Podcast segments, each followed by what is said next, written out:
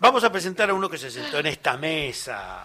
¿Cómo le va Néstor Bolomo? ¿Cómo ¿Y, está y es de usted? madera o de alambre? No, este, este, Ni lo uno ni lo otro. este es, Es flaco como un jugador alambre. ¿eh? integra- Bueno, bueno. es- Hay es- un, hay un tango así, ¿no? Era flaco como alambre, que lo cantaba Rivero, ¿no? Sí. ¿Lo, lo tienen? Sí, sí, sí. Se Es lo he tanguero, escuchado el- el- a la rea. El señor Bolomo es tanguero, pero te invité, Néstor, por un lado por, por el aprecio y la amistad que tenemos, pero por otro lado porque sos médico psiquiatra. Y ahora muchos dicen, ah, claro, un psiquiatra, no cura, no cura, estamos todos locos.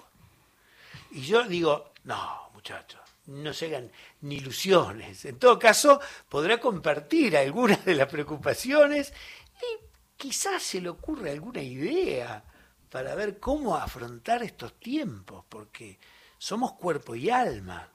Mm, mm. Hola, ¿qué tal? ¿Cómo Bienvenido, bienvenido. Gracias. Capaz que gracias. ponemos mucha expectativa, no te pongas nervioso. No, no, no. No, me, me sonreía, ¿no? Porque cuando venía para acá, este, por supuesto, venía pensando, recordaba la, la- el breve intercambio que, que habíamos tenido, Eduardo, respecto de lo que vos primeramente me, consultaste, que es este cambio de eh, por parte de- del nuevo gobierno, este cambio en este, las normas o las pautas o las condiciones de internación de, de los así llamados pacientes con trastornos mentales, ¿no?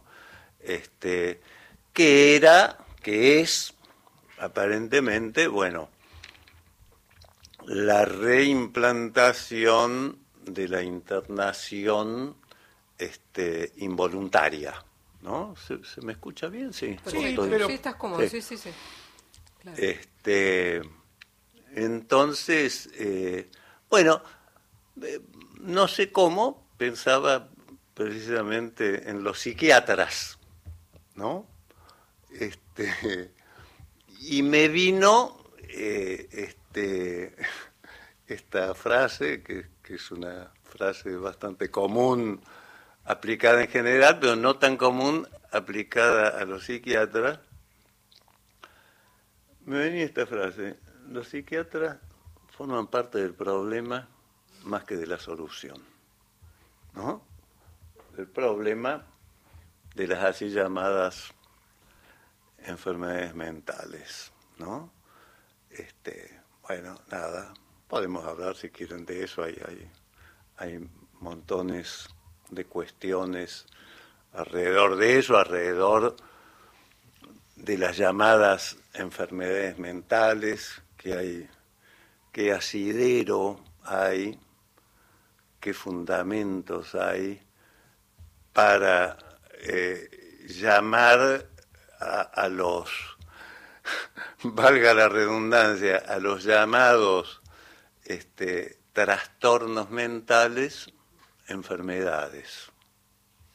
¿no? Me viene, me viene a la memoria una frase de un poema de Juan Gelman que dice, esa salud de sabernos tan enfermos. Mm, Y, y me, me parece que está bien el hecho de, hablábamos hace un rato, Néstor, de eh, un momento de confusión, donde lo que uno cree que suma resta, que mucha información no quiere decir mejor información, Mm. que mucha salud es inconmensurable. Eh, ahora, te digo, así como te digo, esa salud de sabernos tan enfermos, si se hunde un barco y un marinero va al bote al cual yo voy a ir, lo voy a mirar al marinero diciendo, este es el que me va a salvar.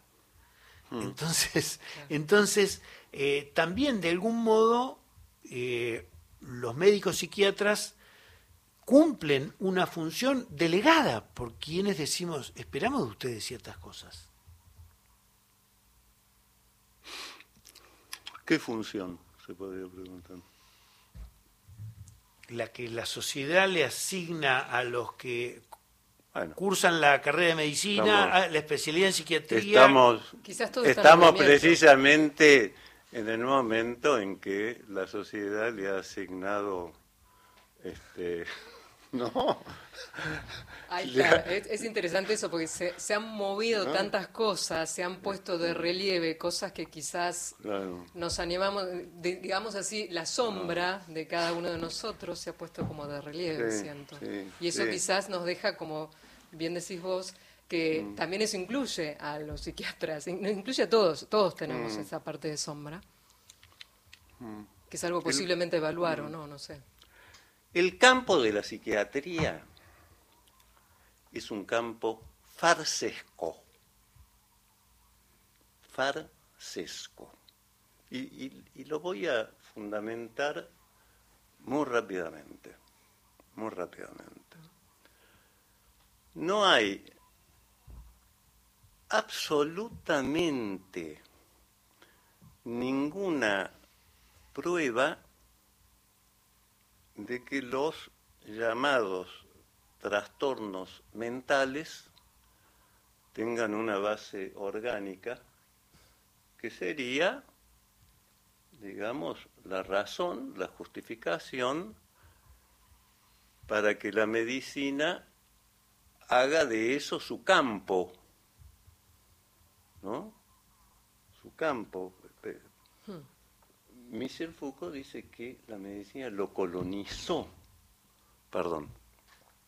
Me gusta ver a los otros, Sí, sí, pero sí. se pierde la voz.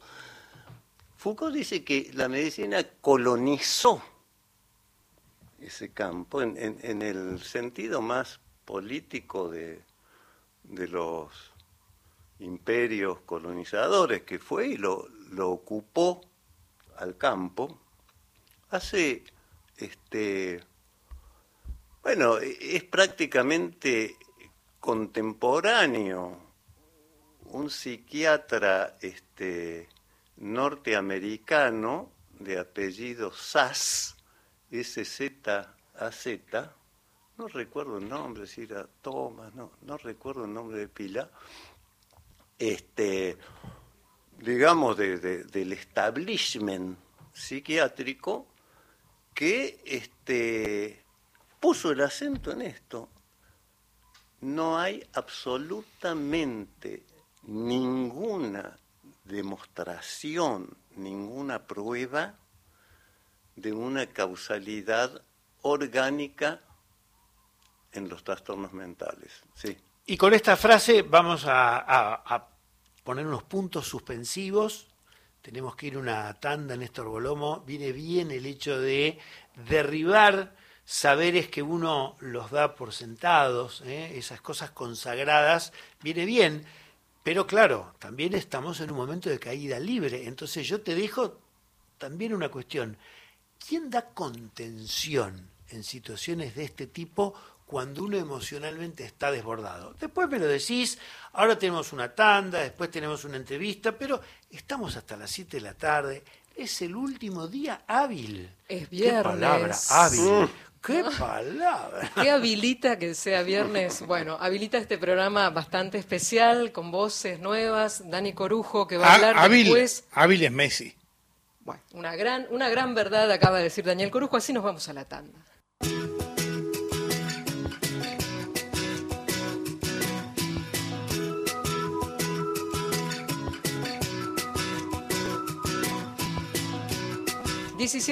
Nueve minutos, hasta las 7 de la tarde. Estamos con este encuentro nacional de día viernes, de día del último del año, así que estamos compartiendo con vos, recordad, y ya agradezco los mensajes que no he podido responder concretamente, pero al WhatsApp nacional 113870 7485, mensaje de texto o mensaje de audio de hasta un minuto, o los mensajes de voz al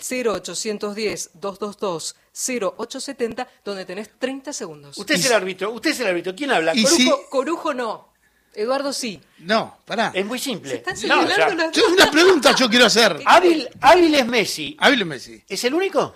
No, el Vichy Borghi era hábil. Ah, está lleno de gente hábil. Muy hábil, el Pero ya Borghi. hay gente hábil para distintos. Sí, sí. Después de Maradona, era Ah, no lo conozco. lo más. ¿A quién era Maradona? Ah, vos- Al Vichy Borghi, sí. Al. Cuando salió el Vichy Borghi era lo más parecido a Maradona que teníamos. Bueno, iba a decir eso, iba a decir otra cosa, una No, falancia- porque vos decís, si la gente quiere llamar al WhatsApp, que llame. Y si la gente no quiere llamar, ¿a qué número llame. Lo habla? hace, lo hace. no Pero si no y quiere punto. llamar. ¿A qué número? ¿A qué número si no quiere Yo, llamar? Telepatía, chiquito, telepatía. Yo sé que hay mucha gente que no nos escribe. Ah. Pero lo está, está presente. Pero está porque vos sos chamana. Sos una chamana vos. Siempre. Con, con esto que estaba contando Néstor Bolomo, que él forma parte del problema, pero también espero que ayude este, con las soluciones, porque problema y solución, creo yo, Néstor, y acá viene mi pregunta, problema y solución van de la mano. No existen soluciones si no hay problemas, no existen diálogos si no hay dialogantes. Perdón, si hay problemas, vos estás viviendo un momento tenso y te querés olvidar y no podés, ¿por qué la mente generalmente le gana a lo que vos no querés que pase? Vos querés no pensar y pensás igual en el problema. Mm. ¿Por qué la, la cabeza gana? Bueno, y eh, podríamos decirlo así, ¿por qué el yo pierde ahí, no?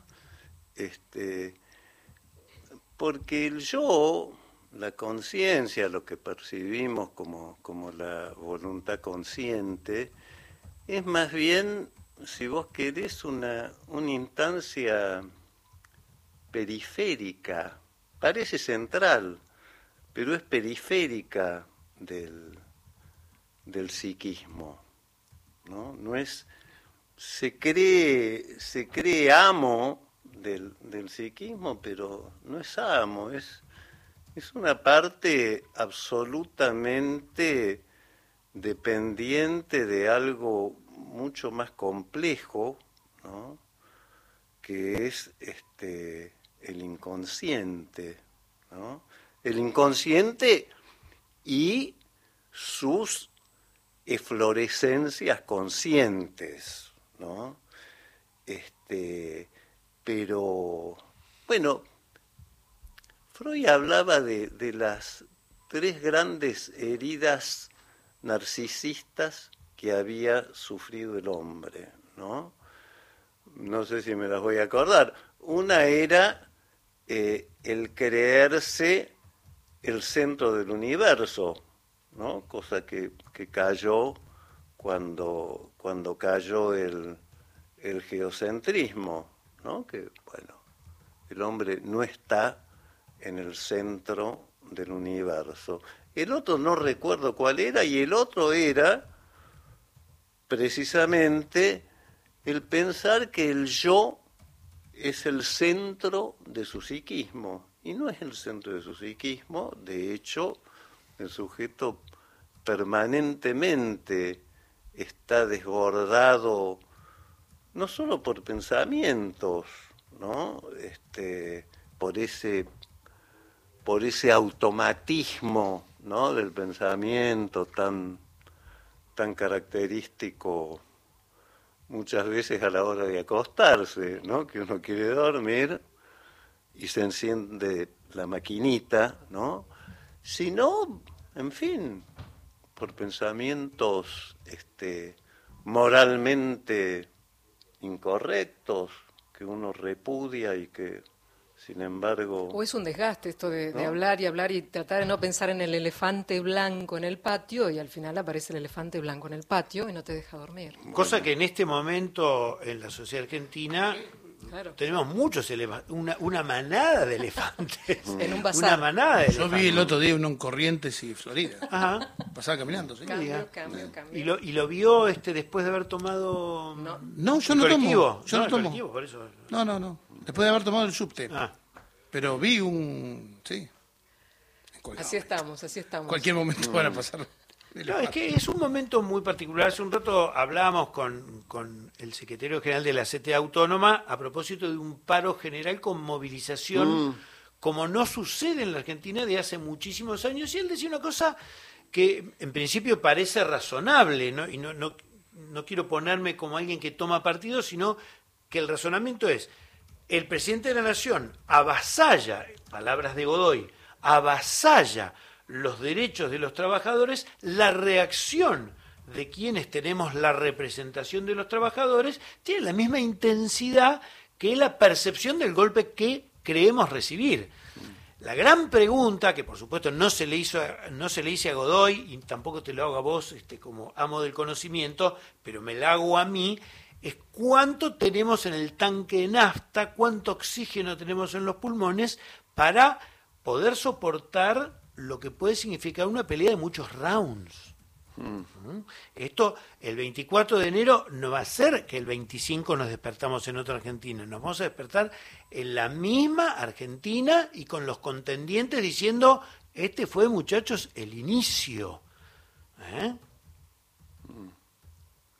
Sí, bueno, pero esta misma eh, conversación que, que viene de qué hacemos con, con nuestra ansiedad, con nuestra angustia, ¿no?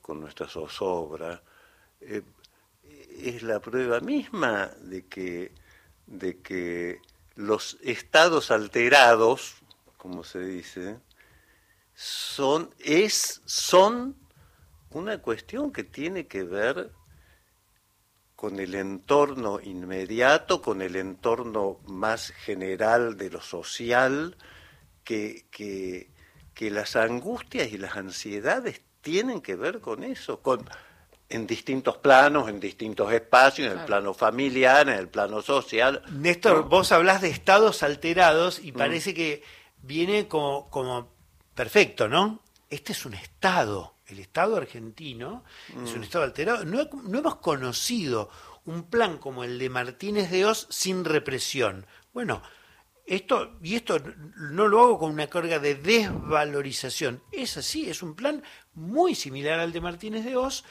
en un Estado que no es el Estado autoritario, represivo de terrorismo de Estado, sino un Estado que, es más, eh, se quiere inaugurar bajo una palabra que parece totalmente contrapuesta, que es el Estado de la libertad. Mm. La libertad avanza. La libertad avanza, sí. A mí me gusta por eso empezar a usar mucho más la palabra soberanía. Eh, de, sobre mí misma, una soberanía personal, mm. donde pueda sostenerme en este momento, ¿no? Como que muchas veces hablamos de las palabras al inicio del programa, Eduardo, ¿no? es como, eh, trayendo colación que teníamos a este invitado, y, y hablamos de eso, cómo le ponemos contenido a esas palabras y otras. Yo hoy siento que estoy más en eje cuando hablo de mi soberanía sobre ciertas cosas, sobre mis propias emociones sobre ese cuerpo emocional que no me deja dormir o me estresa o me, o me incita a la reacción, a ser una persona reactiva constantemente. Entonces, cuando yo tengo ese dominio sobre mí misma, es más fácil, eh, perdón, es más, es el camino más largo que tenerlo sobre vos o querer que el otro.